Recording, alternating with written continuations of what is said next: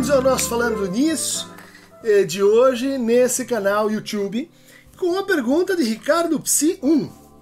Boa noite, professor. Excelente. Estou exatamente pensando sobre esse tema e com muitas dúvidas. Em sequência, seria oportuno, poderia, por gentileza, esclarecer se haveria alguma possibilidade de intersecção entre o sujeito da psicanálise, provocado a falar de seu desejo, e o sujeito Foucaultiano no momento do cuidado de si. Ambos estariam em um momento desejante de vontade de viver? Agradeço. Pergunta muito específica, mas muito boa, é, feita pelo Ricardo em contexto, afinal acabou de ser lançado aí o quarto volume da História da Sexualidade, né, do Michel Foucault, que é a continuidade dessa, dessa elaboração que a gente pode tomar sim como uma espécie de arqueologia que Foucault faz da própria psicanálise, né? A Vontade de Saber, volume 1, né? E basicamente a tua pergunta, ela tá ligada a uma espécie de dobra dentro da obra do Foucault na sua relação com a psicanálise, que é a hermenêutica do sujeito. Né? E nesse trabalho, ele vai uh, procurar as raízes de vários argumentos críticos que ele teria mobilizado contra a psicanálise. Por exemplo, a ideia de que a psicanálise é herdeira das práticas cristãs de confissão de que a psicanálise, portanto, é um prolongamento da pastoral cristã que produz o sentimento de culpa, que produz uma certa experiência de sexualidade ligada à carne, né?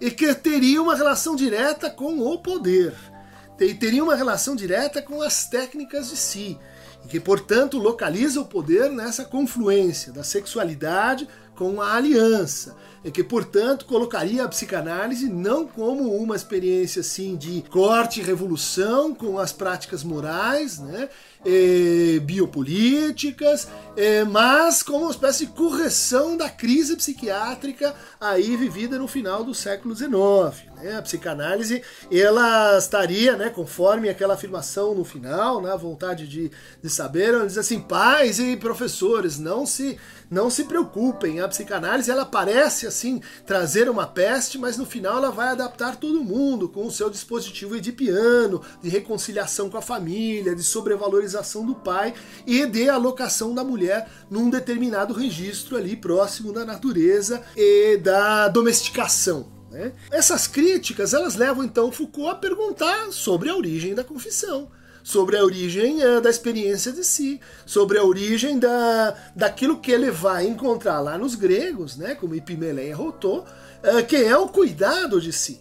Né? É o cuidado de si e que, surpreendentemente, é mantém várias proximidades com as práticas que deram início à própria psicanálise. Por exemplo, interpretação dos sonhos, citada pelo Freud, né, via Artemidoro, e reconstituída pelo Foucault aqui na hermenêutica do sujeito. Por exemplo, a ideia de análise, de que a vida pode ser analisada, ela pode ter assim as, as ideias eh, quebradas, examinadas e reconstituídas para que a gente tenha uma vida melhor. Por exemplo, a ideia de olhar as coisas de longe e olhar as coisas de perto.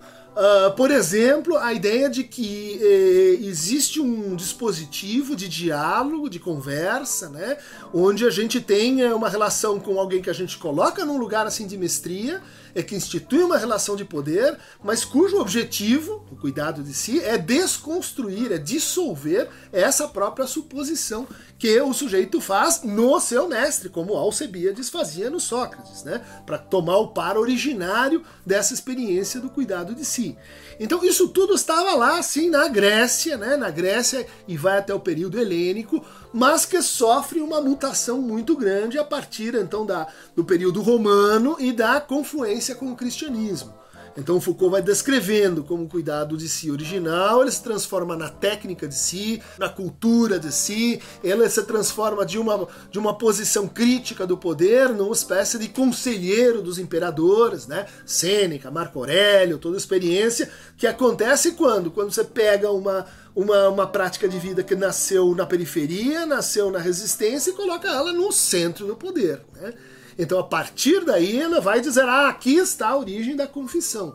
Só que esse trabalho, então, ele é bífido, né? Ele, ele mostra como a psicanálise, sim, derivaria da confissão, mas a confissão derivaria de uma experiência muito potente, muito transformativa. Né? Como diz aqui Elan nesse texto, né? a resistência começa na relação a si. Como ele diz nesse texto, Lacan e Heidegger, herdeiros dessa experiência da espiritualidade grega, da espiritualidade antiga, que compreende o que? A relação de cuidado de si como uma pesquisa sobre a verdade, que vai, que vai estar referido ao, ao cuidado de si, como diz então também o, o, o, o Foucault, então uh, Lacan como um herdeiro que mantém a questão do, do cuidado de si enquanto investigação sobre a verdade no interior da psicanálise contemporânea, da importância desse conceito um pouco esquecido para outras formas de psicanálise. Né? Daí a própria entrevista do Michel Foucault dizendo, bom, Lacan, o libertador da psicanálise. Eu tentei mostrar que existe uma, esse caminho eh, que vai do cuidado de si, que de fato o cuidado de si é uma das posições assim que estão no, no, na arqueologia da nossa prática. Né? Nem tanto na arqueologia dos nossos saberes, das nossas ideias, das nossas estratégias de fundamentação, mas daquilo que a gente faz. Então, nesse livro, Estrutura e Constituição da Clínica Psicanalítica, com qual ganhei o prêmio Jabuti, eu tento mostrar que isto é possível. A tua pergunta, ela foca numa, numa questão um pouquinho assim mais específica que isso.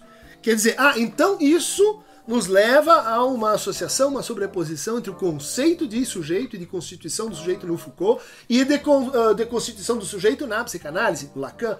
Não. Mesmo lembrando que pessoas que estudiosas do Foucault, como Hernani Chaves, meu querido amigo lá do Pará, não concorda com essa com essa leitura que faço do, do Foucault para o Lacan, mas eu acho que eu tenho alguns bons argumentos, acho que tem outros argumentos interessantes, o debate eu acho que está aberto. A gente tem outros, uh, outras pessoas que estudam a relação entre psicanálise e Foucault, o Rafael Alves Lima, Marcos Teixeiner, né? pessoas ligadas ao Renato Mezan também fizeram pesquisas muito interessantes sobre isso. Mas, voltando ao nosso ponto, de fato o sujeito Foucaultiano ele é pensado de uma outra maneira. Né? Ele é o, é o sujeito para uma dada episteme. Ele é um sujeito que, bom, uh, tem que ver com a, com a ontologia quanto, enquanto ontologia do presente. Né? Tem que ver com um certo entendimento coletivo do sujeito, tem que ver com o entendimento uh, histórico uh, de constituição de práticas éticas de si, tem que ver com os costumes, tem que ver com a, como, por exemplo, a passagem né, da arsa, da erótica sexuais, para as ciências sexuais, né? E que são questões em relação às quais a psicanálise pode se beneficiar justamente porque o, o sujeito Foucaultiano não é o sujeito lacaniano, né? O sujeito Foucaultiano não é dividido. O sujeito Foucaultiano não é centrado em relação a si mesmo. O sujeito Foucaultiano não, é, não depende e é um efeito do significante. O sujeito Foucaultiano, ele, ele só compreende alienação, ele não compreende separação. Ainda que, possamos dizer assim, a hermenêutica do sujeito é um momento lacaniano da obra do Foucault. É um momento em, do qual ele, inclusive, teria se arrependido. Né? Então, a, na História da Sexualidade, volume 2, volume 3, a, o otimismo dele é, com, a, com a psicanálise ele diminui, né? A famosa conferência dele na, na, nos Estados Unidos, onde ele brinca, né? É, aproximando então um desses, é, desses técnicos, né? Da escuta, esses conselheiros espirituais da época do, da romanidade, é, de como isso se junta com as psicoterapias contemporâneas. O Foucault brinca com isso, gente. Não é invenção da minha cabeça. Ela brinca com isso para o bem e para o mal, né? É ele mesmo que está aproximando. Né? Então, uh, então uh, eu acho que está respondida, né? Essa, pelo menos encaminhada, essa diferença, né? Que eu acho que pode nos servir muito para pensar, por exemplo, as relações entre o sujeito, sujeito aí no sentido do sujeito do inconsciente, né? O sujeito singular, com a subjetividade. Né? O sujeito do Foucault é, no fundo, um sujeito que que se aproxima do, dessa substância né, histórica, essa substância não metafísica, por um lado, mas sumamente, sumamente metafísica por outro, que é a subjetividade. E existe uma relação entre essas duas experiências do sujeito no quadro mais amplo ainda dos modos de individualização aí da antiguidade e da modernidade. Então, quem quiser receber mais fragmentos hermenêuticos e do cuidado de si, da cura sui, clique aqui no Aqueronta Movemo. Aliás, uma das figuras do cuidado de si, a relação com a morte.